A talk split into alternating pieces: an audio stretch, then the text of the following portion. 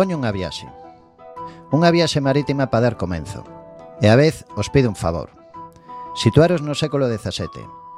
E utilizade a vosa imaginación para ser os protagonistas da viaxe. Sexamos piratas nun barco bacalardeiro.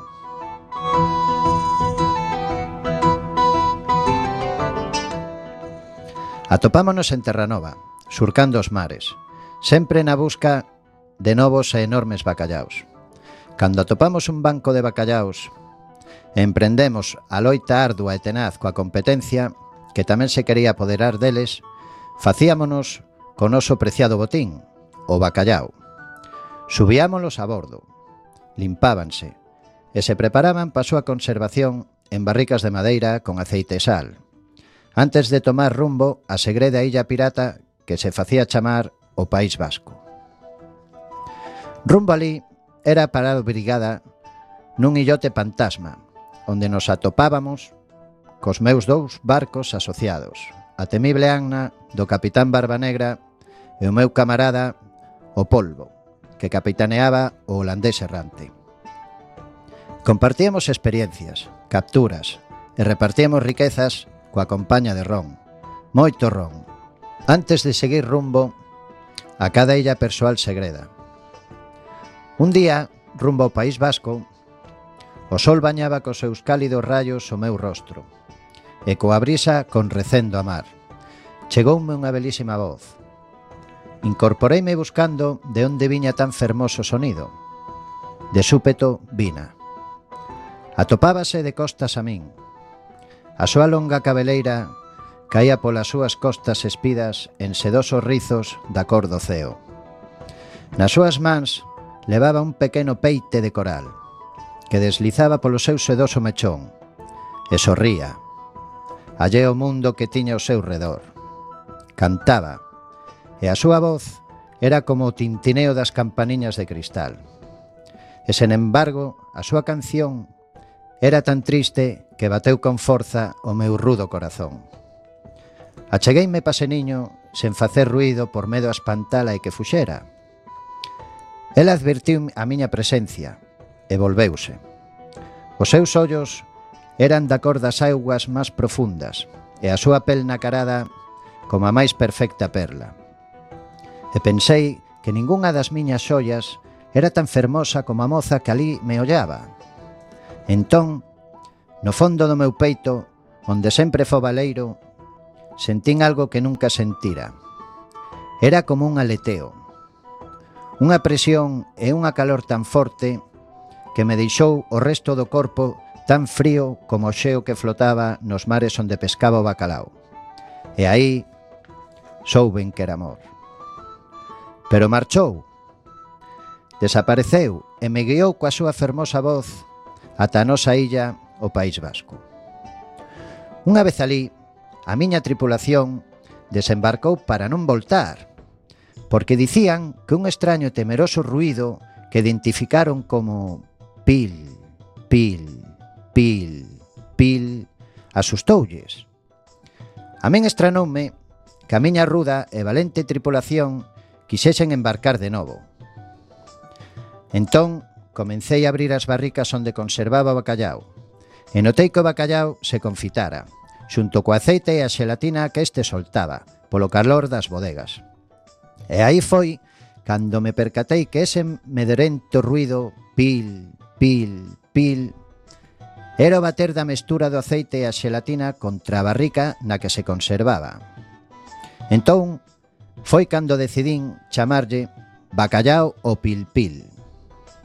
Prato estrela que perdurará polos séculos na nosa segreda illa, o País Vasco.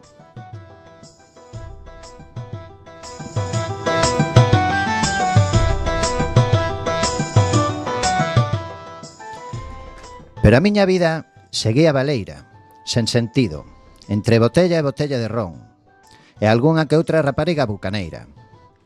Decidín emprender unha viaxe eu só, pero desta vez a pé. Comecei a camiñar sen rumbo, sen destino, co único obxectivo de atoparme a mí mesmo. Pasaba polos bosques, montes, enfrontábame a mil perigos, a unha choiva evento demoledor e un sol abrasador.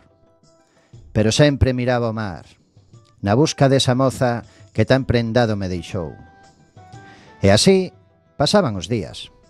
Un día de noite, que nin o peor dos diaños atreverase a sair, pedín pousada unha bella nun lugar chamado Asturias. Ela vendo os meus ollos tristes e sinceiros, aceptou. A cambio de axudala, cun neno que ali se atopaba e que non tiña máis de dous anos. Fíxenos en dubidar, pois recordábame cando eu era cativo e simplemente tiña que envolvelo cunhas quentes e sedosas mantas. Arrolábao, mentras a vella me preparaba unha suculenta cea.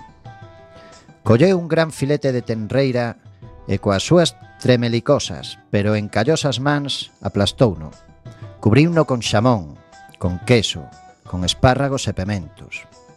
E volveu a aplastar outro filete para poñelo en riba. Eu dixenlle que non facía falta máis carne, posto que era cara. Ela sorriu, dicindo que tiña moitas tenreiras. Cubrino de fariña, empapouno en ovo e volveu a aplastalo. Todo con fariña de rosca para logo freilo e darme acompañado dunhas picantes e sabrosas guindillas. E me dixo Isto para vostede por cachopear o meu neto Eu sen saber o que significaba esa palabra pregunteille O cal me respondeu que na súa terra nomeábase desa maneira o que noutros lares chamábanlle rolar. Dispúxenme a rematar tan suculenta cea e decidín ponerlle o nome de cachopo, que tempo despois se segue desgustando como un dos mellores pratos desta terra máxica chamada Asturias. E me dormín. E soñei con tan fermosa moza que vira na miña viaxe de Terranova ao País Vasco. O espertar, despedíme da bella, mas do xoven cativo, esta fíxome un feitizo para que fora o que fora o que eu buscara, enchera o meu corazón.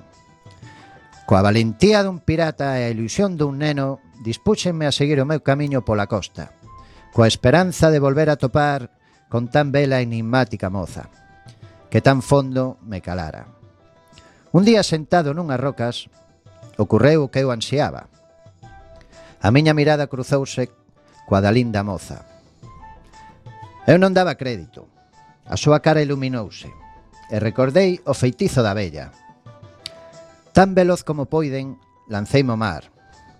A serea asustada fixo por socorrerme, por medo a que poidese morrer afogado. Cando me tocou, toda a miña tristeza desapareceu e sentín unha profunda ledicia. Xuxeitoume forte e me levou ata unha pequena illa. Unha vez en terra firme, biqueina nos seus beizos. O meu rostro tamén cambiou. Sentí amor por aquel ser tan maravilloso. A serea era especial, Posuía o don de decidir se quería nadar ou camiñar. Pero o seu don só duraría dous días. Desexou camiñar no mesmo momento en que os meus beizos se separaron dos seus. E xusto nese intre, a súa cola transformouse nunhas fermosas e longas pernas. Aparecéronlle unhas curvadas cadeiras e uns pequenos pés. Pasamos dous días naquela illa, sós, namorados. Falábamos dos nosos mundos, tan diferentes o un do outro. Eu faleille do meu navío o suricato. A serea escoitaba tan embelesada o que eu lle falaba que deixou de existir o mundo para ela. O seu mundo era eu. Ela contábame como era vivir baixo mar, como era nadar cos peixes, falar cos delfíns. Faloume das súas ansias de coñecer mundo. Cando despuntaron os primeiros rayos de sol do segundo día, embargoume o medo. Un medo que se instalou no meu peito e non me deixaba respirar. Esa intuición pirata de que algo malo ia pasar. A Sirea explicábame que podería manter as súas pernas para sempre se eu lle xuraba amor eterno e o selaba cun bico. Entón sucedeu o que o meu temor e intuición pirata dicíame. Un dos meus barcos asociados, holandés errante, capitaneado polo meu gran amigo Polvo, tendeunos unha emboscada, facéndonos prisioneiros a Serea e a min, co único fin de conseguir unhas vaguas de Serea para facer unha apócema que o polvo quería tomar, e así converterse en humano. Asesorado por un temible feiticeiro chegado do outro mundo, Leváronnos ao seu barco, que permanecía fondeado a pouca distancia dali. Metéronnos en gaiolas e observei como a serea lle desaparecían as súas pernas e lle aparecía unha cola de peixe.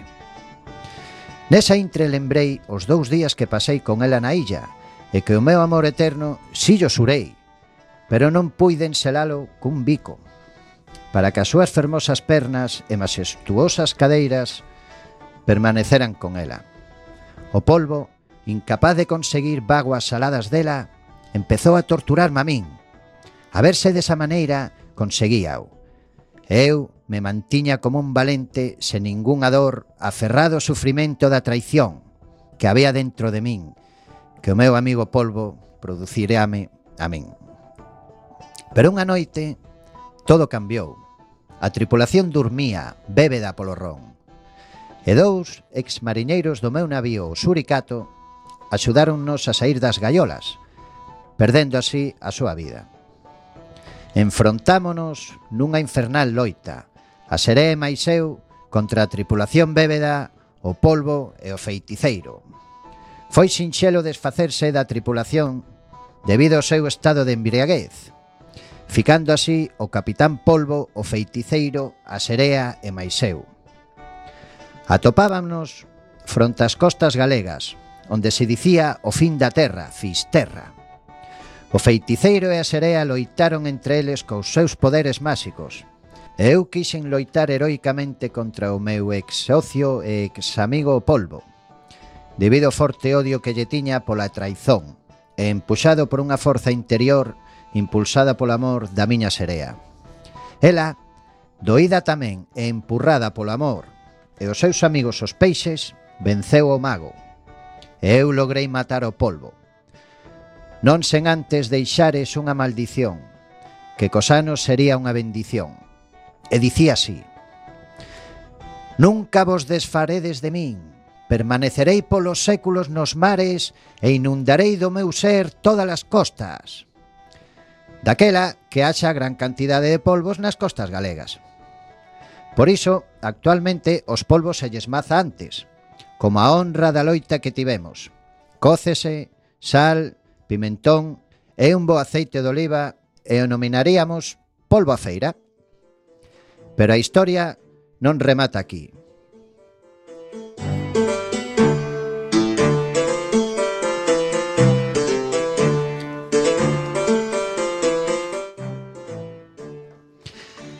Nese momento, Ficábamos a serea e máis eu sós, guiados por unha luz celestial que nos indicaba o camiño.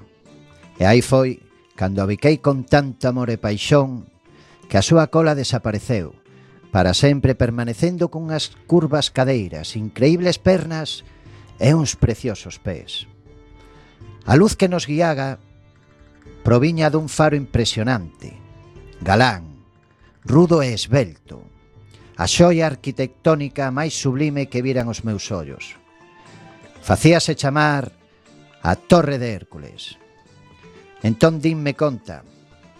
Era a cidade onde quería habitar ca miña fermosa dama. E fomos felices e comemos polviños.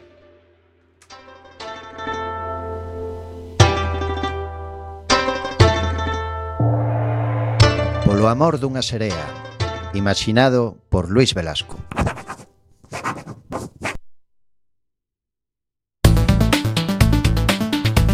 El Tratado de Libre Comercio e Inversiones, el TTIP, igualará los estándares europeos y estadounidenses en cuestiones laborales, lo que llevará no mejoras para los ciudadanos norteamericanos, sino a pérdidas en los derechos alcanzados para los europeos.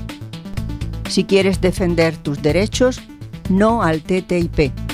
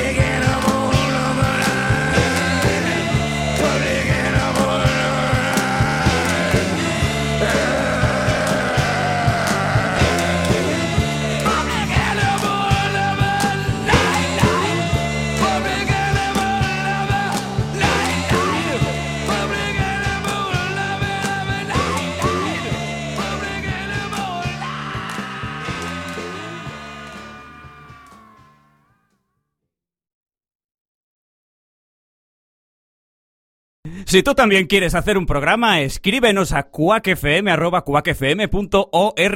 Te estamos esperando.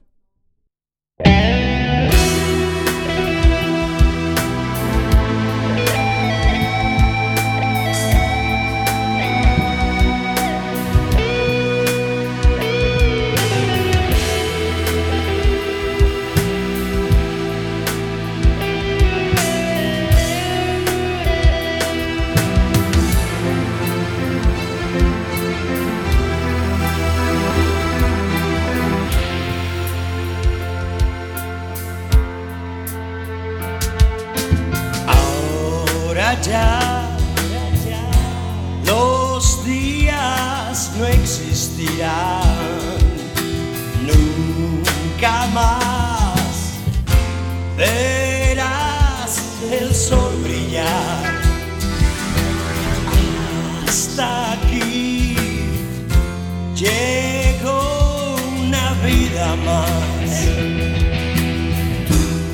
condena no te hará esperar, hermano, como en el viento al cortar las alas de tu libertad. Ya nunca, otras tendrás, están rotas ansias de volar.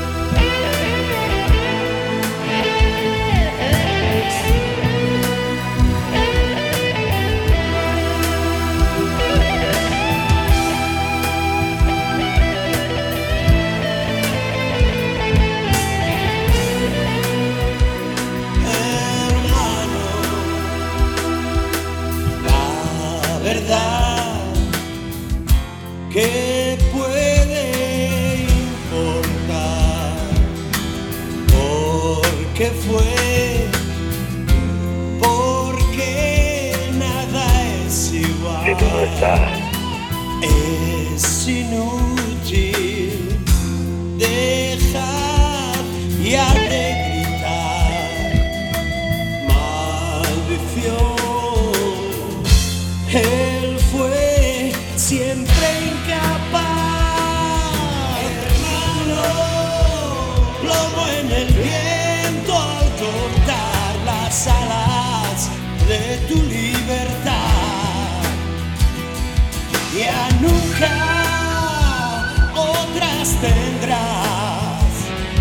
están rotas tus ansias de volar. They all went towards the road. And in the morning, they heard the sounds of cowardly guns. But the bullets had ended Miko's ankle's life. United for one.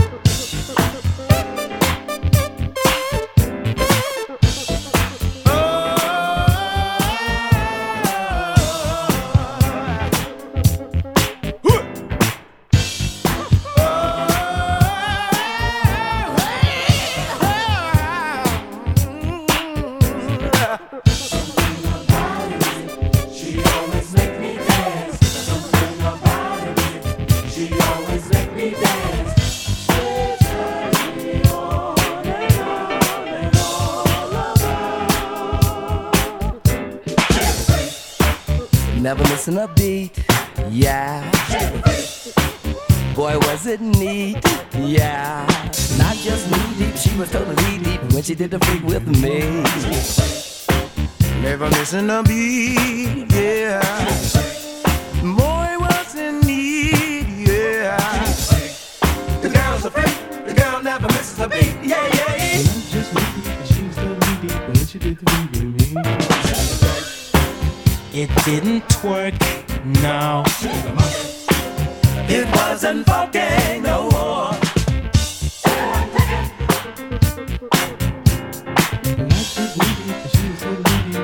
sitting with me.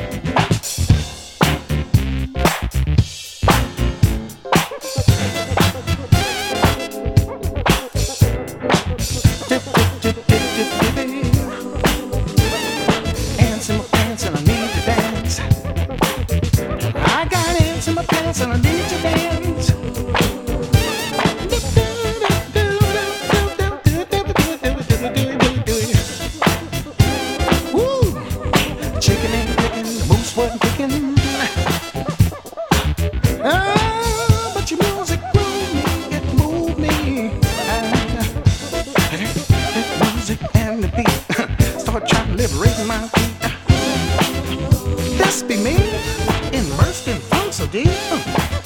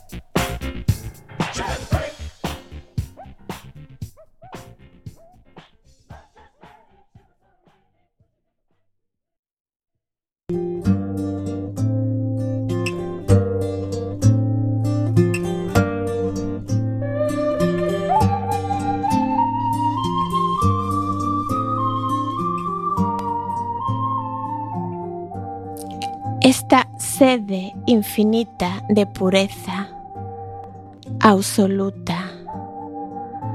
Esta sede de xustiza que nos queima. Esta sede de beleza baixo as alas de pedra da preguiza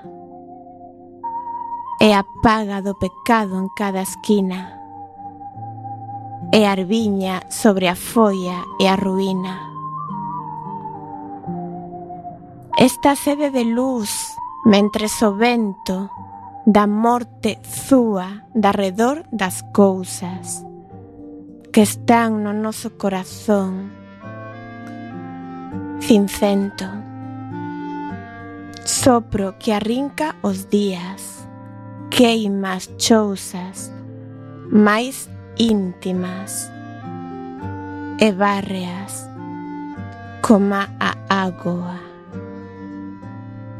A luz do mundo é a que arde nunha vagoa.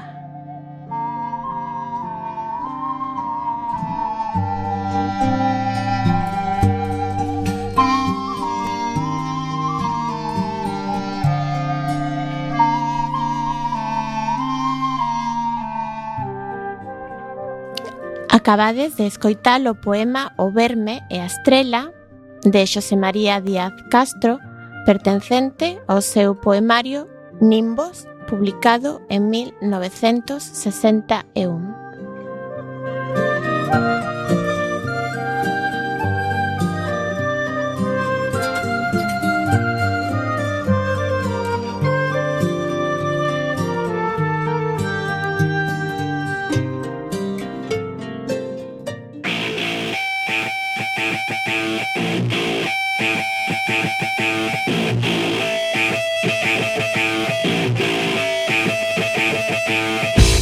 Xa podes contactar cos nosos programas por Telegram.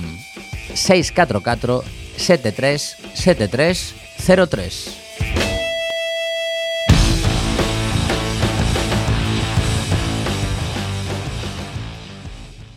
Hoje fui à aldeia da avó Como sempre estava ali só Não há gente nova ao redor nada novo ao redor Campos feitos às gerações.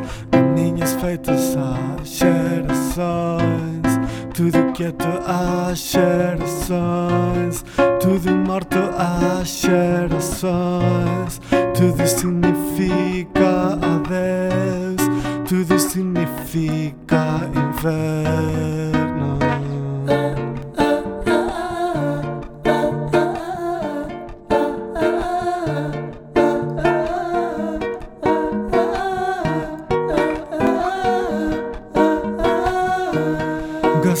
tristeza no ar Um pássaro silvestre a cantar. Receto na maleza cagar Meterme no camiño a explorar. Non há tratores para poder transportar A puta descomposición do rural. Non há diñeiro para pagar A leña que apodrece no xan É unha cidade a medrar. É unha pessoa a matarse